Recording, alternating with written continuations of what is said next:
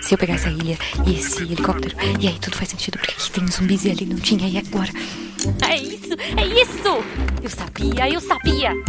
Guaxaverso existe. Como assim? Você entendeu a referência do último episódio? Olha só, faz tudo. o Guaxa sabe Espera. O que é o Guaxaverso? Era só uma questão de tempo. Todos O Guaxaverso conhecer sempre o existiu. Guaxa Então nós finalmente Eu quero entender o Guaxaverso. Alguém me explica o que é o Guaxaverso? É, pessoal, não existe Guaxaverso. Eu acredito no Guaxaverso. Mas supondo que ele exista.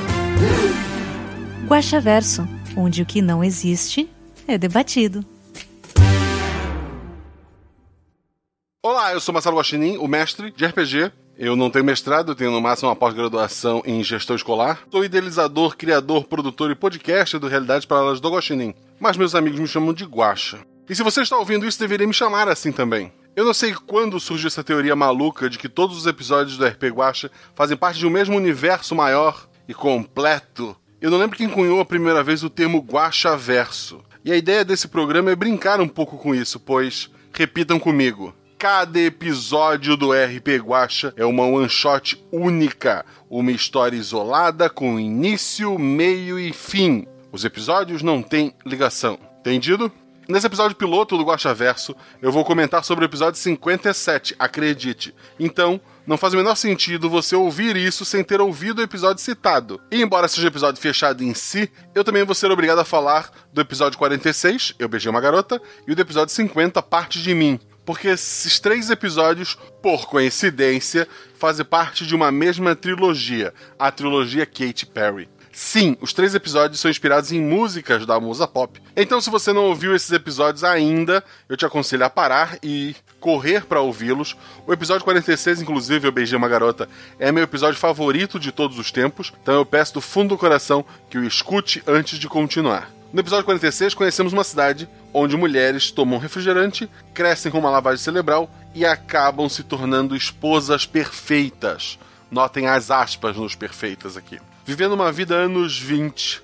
Por fim, elas descobrem a verdade e fogem de lá. O episódio 50, ele se passa 24 horas depois dos eventos do episódio 46 e ele mostra uma grande queima de arquivo naquela cidade, eliminando as três pessoas que sabiam do envolvimento do governo e outras pontas soltas que você ouviu, vai lembrar quais eram. Eu não vou entrar em maiores detalhes, porque não é sobre esses episódios que esse Guaxa Verso trata, mas essa é a base que você tem que ter em mente. O episódio Acredite começa com uma mudança no barulho que a TV faz, que é anotado apenas pelo Jack e por sua mãe quando ele comenta, né? O mesmo ocorre mais tarde com o rádio. Essas mudanças no som da TV e do rádio são importantes. Janine e Jack têm um problema na audição e escutam sons que outras pessoas não escutam. Isso é dito no começo e reforçado no final. Eles são imunes ao subliminar e se incomodam com as mensagens escondidas, embora não as entendam. Não basta consumir a droga na água e em outros produtos, como a própria merenda escolar. Você tem que ter contato com as mensagens escondidas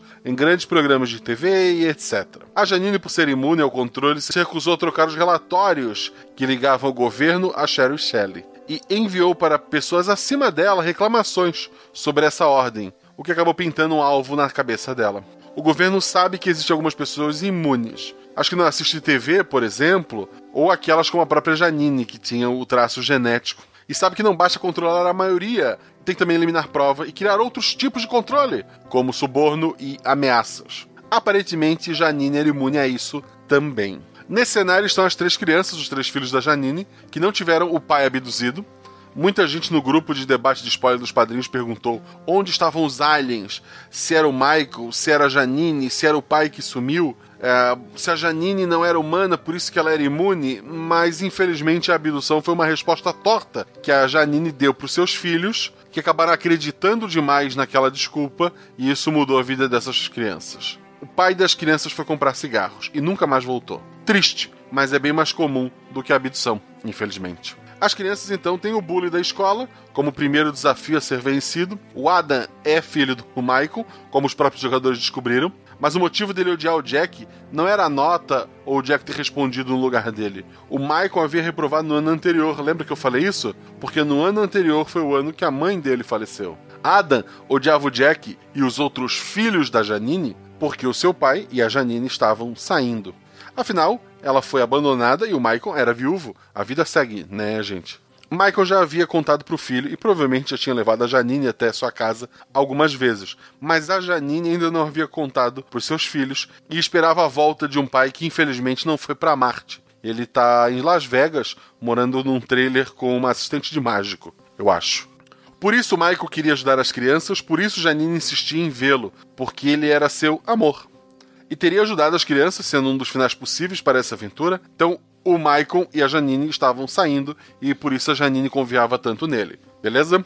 A Cia estava em várias cidades, em centros de distribuição de água, comida do governo, para eliminar pontas soltas. Eram tantas pontas soltas que aquelas crianças cheias de teorias da conspiração, ufologistas, acabaram fotografando alguns e jogaram em Telegram e outros grupos, talvez Twitter e tal. A CIA mantém, não sei especificamente o Telegram, mas consegue rastrear o que as pessoas estão falando. Viram muitas fotos de si, foram atrás de pessoas chaves. Espero que através de ordens, né, de palavras-chave, eles tenham conseguido uh, eliminar essas pontas soltas da maneira menos violenta possível. Porque estamos falando de criança, né, gente? Vamos torcer que tenha sido isso. O líder dos agentes da CIA era fã do Keanu Reeves e por isso se vestia como John Wick.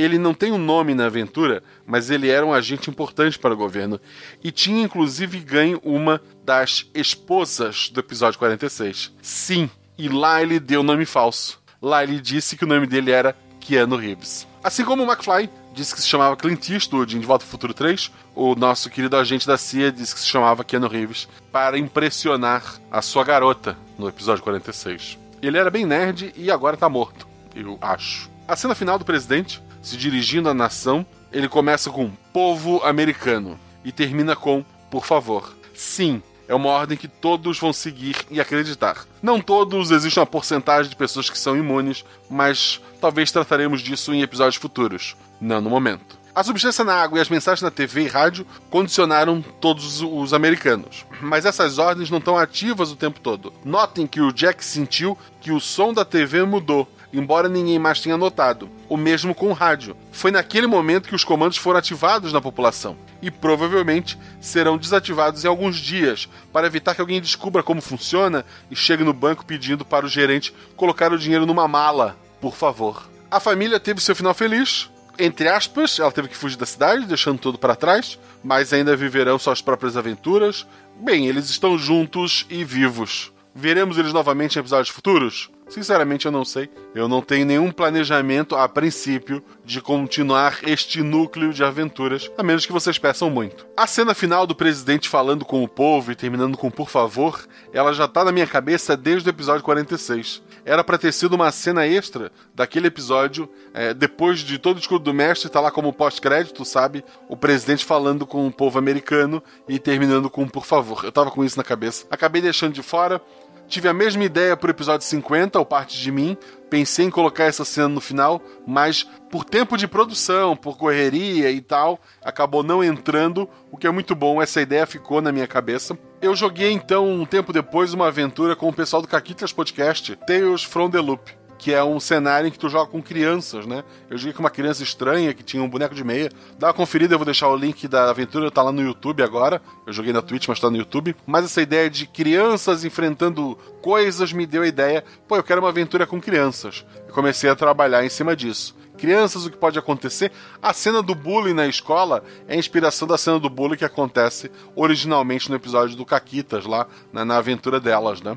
Então eu tinha a ideia de usar crianças, eu tinha a ideia da cena final. Eu queria contar mais uma história nesse mundo da Katy Perry. Eu fui olhar listas de música dela e eu cheguei numa música Believe. É uma música que a Katy Perry nunca lançou, tem um demo dessa música de 2013 no YouTube. Ela é muito parecida com Fireworks. Katy Perry parece que não gostou da música porque era muito boba e tal. Ela acabou não usando essa música. A tradução original seria acreditar. Eu troquei para acredite para ser imperativo. Acho que tinha mais a ver com a música, tinha mais a ver com a aventura. E eu não queria que alguém simplesmente batesse o olho na, no título da aventura e sacasse: ah, é continuação daquele mundo. Porque a ideia é realmente ser sacado no final do episódio. Teve gente que não ouviu os episódios anteriores ou não tem uma boa memória e que curtiu o episódio sem ter sacado o final. Acho que essa ideia de crianças pegou muita gente pelo, pelo coração, pela nostalgia, um negócio meio Stranger Things. E eu acho que eu vou fazer mais aventuras com crianças, pelo menos essa foi minha percepção. E óbvio, Arquivo X pelo, pelo Believe,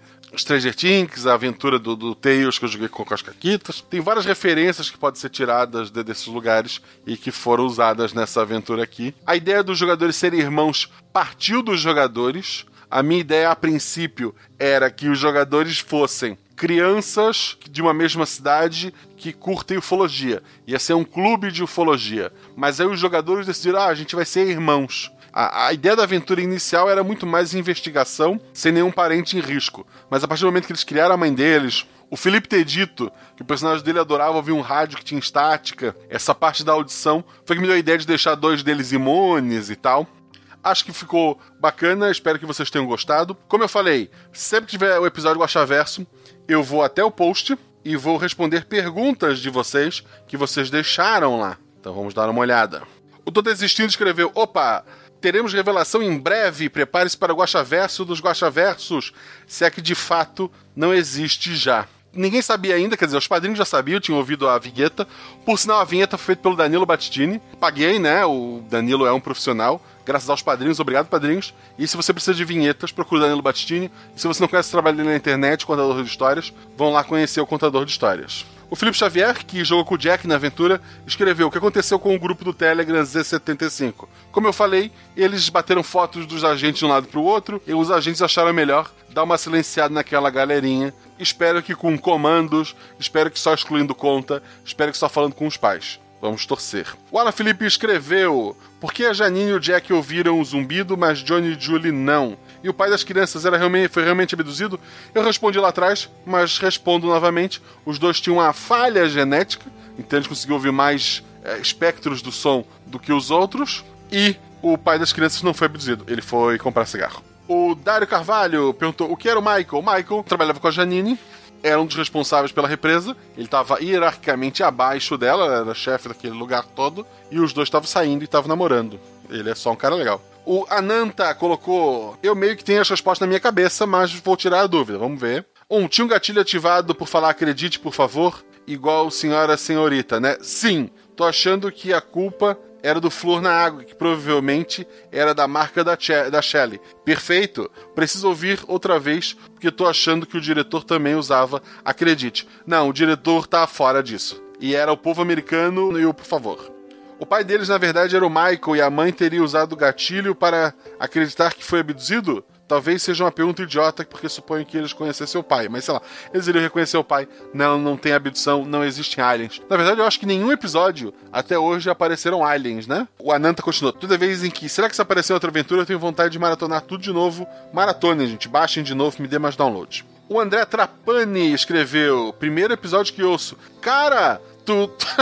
então, espero que tu não esteja ouvindo isso, que tu vá atrás dos outros, porque. Será que ele fez sentido? Que interessante. Já conheci o cast pelo Deviante, mas não tinha ouvido. Já tinha curiosidade de ouvir. Mas o que deu empurrão foi que gostei muito do episódio do de RPG do EguaCast. O EguaQuest. Recomendo para os outros que não conhecem. Adorei o episódio e vou pegar alguns mais antigos para ouvir. Aceito recomendações. Então, escuta o, o, episódio 46, que tu vai entender melhor esse episódio, e espero que tu não tenha ouvido nada disso, na verdade. Aí no que já tem perguntas e pontos em aberto que você já levantou no cast. Fiquei curioso com a pizza. O governo precisou jogar fora todo o estoque de comida das escolas, porque eles tinham produtos também, também era o mesmo fornecedor do flor. O diretor da escola rapidamente comprou as pizzas, porque senão as crianças iam ficar sem a comida, né? Leonardo Lisboa Knop Guaxão, malandrão, olha só que absurdo. Ele vai conseguir transformar os posts do RP Guaxa os mais comentados do portal. Eu espero que sim. Esse foi o último comentário. Eu espero que o próximo episódio, que se chama A Escuridão da Caverna, ele é contraparte do episódio A Luz do Farol. Ou seja, já vai ouvindo A Luz do Farol para ficar por dentro. Ele se passa mais ou menos na mesma época. Eu não vou dar spoiler dele. Vamos lá, escuta o próximo episódio. Sai semana que vem. Se você não é padrinho, se você é padrinho, ele sai antes deixe os comentários no post e eu vou comentar lá sobre uma parte é, maravilhosa que eu gosto deste universo. Não esqueça de nos seguir nas redes sociais, arroba Marcelo Guaxinim, arroba tanto no Twitter quanto no Instagram. Eu já tô arrependido, porque eu tive eu, eu, achei que era só sentar e gravar. Eu sentei e gravei a primeira versão desse Guaxa Versa, não gostei. Então eu escrevi um roteiro um pouco mais elaborado. E se não ficar bom, eu vou ter que escrever todas as minhas falas. Por enquanto ele tá mais em tópicos aqui. Deu um trabalhão. Então segue a gente. Eu vou colocar metas aqui para vocês. Se até final do ano o Twitter Twitter do RP Guacha chegar a 5 mil seguidores, eu faço um Guachaverso extra, respondendo perguntas e fazendo comentários ampliados do primeiro episódio, das Quatro Gatas. Se o Instagram do RP Guacha até dezembro, até 31 de dezembro, chegar a 2 mil seguidores, eu faço um episódio especial respondendo perguntas e comentando sobre o episódio do Corvo. E prometo mais. Se chegar a 2 mil e eu fizer um episódio comentando sobre o Corvo, eu prometo continuar uma história naquele mundo. Segue lá no Twitter, RP Guacha, 5 mil seguidores. No Instagram, RP Guacha, por enquanto, 2 mil seguidores. No Instagram também tá rolando uma promoção para ganhar um anos 20. Corre lá, ainda dá tempo, responde lá a pergunta que tem, um concurso cultural. Sei que você é muito criativo. Você pode ganhar um anos 20 autografado pelo autor, por mim, que escrevi duas páginas do livro lá dentro, e também vai receber adesivo da RP Guacha e talvez algum outro mimo surpresa. Então vai lá, corre lá, participa da promoção. Quer ser nosso padrinho, quer apoiar, quer receber esse episódio antes, quer receber o episódio da semana que vem antes, quer fazer parte do grupo do Telegram, quer jogar RPG no Discord com os melhores mestres que tem. É, eu não mestro lá, mas os padrinhos mestram entre eles. Volta e meio apareço para escutar uma aventura que tem lá. O pessoal se reúne para jogar aquele jogo da, do impostor que tá todo mundo jogando. É uma comunidade bem divertida. Tem vários subgrupos, um deles é de spoiler, fica discutindo teorias. Algumas perguntas vieram de lá. Essa de usar as frases para roubar banco foi uma ideia que o JP Bunch, que é nosso padrinho, ele comentou se podia ser usado para roubar um banco se alguém descobrisse e me fez pensar sobre o assunto. Então vem cá, vem fazer parte.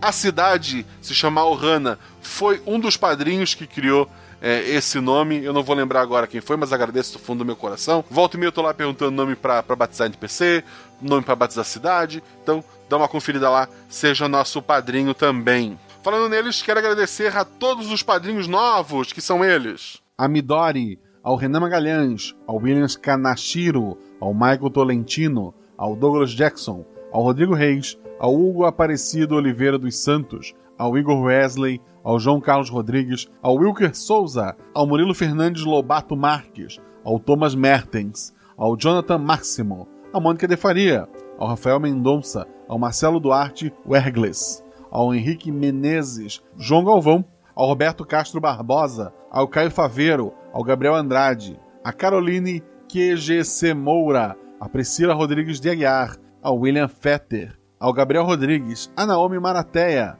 a Valquíria Lima, ao Felipe Ronch Brigido, ao João Vitor Mateus Silva, a Carolina Ferreira, ao Alan Machado, a Camila Liberato Mareiro e ao William Wallace. Muito obrigado a todos vocês que assinaram, se tornaram padrinhos. Espero que estejam curtindo a taberna, espero que estejam aproveitando suas vantagens e principalmente espero que estejam felizes por estar ajudando este projeto. Muito obrigado a todos vocês. Não esqueçam de, na escuridão da caverna, deixarem seus comentários para que eu possa ler no próximo Gosta Verso. Deixe seu feedback, que quadros a gente podia colocar aqui, que a gente podia colocar para ser mais rápido, mais dinâmico, que a gente podia tirar. Um beijo no coração de vocês. Rolem 6, rolem 20, se tudo errado, rola no chão, que apaga o fogo e diverte.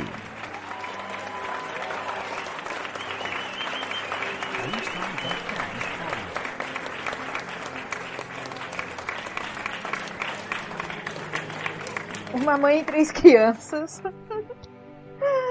Patético. Nunca se manda Cia fazer trabalho do exército.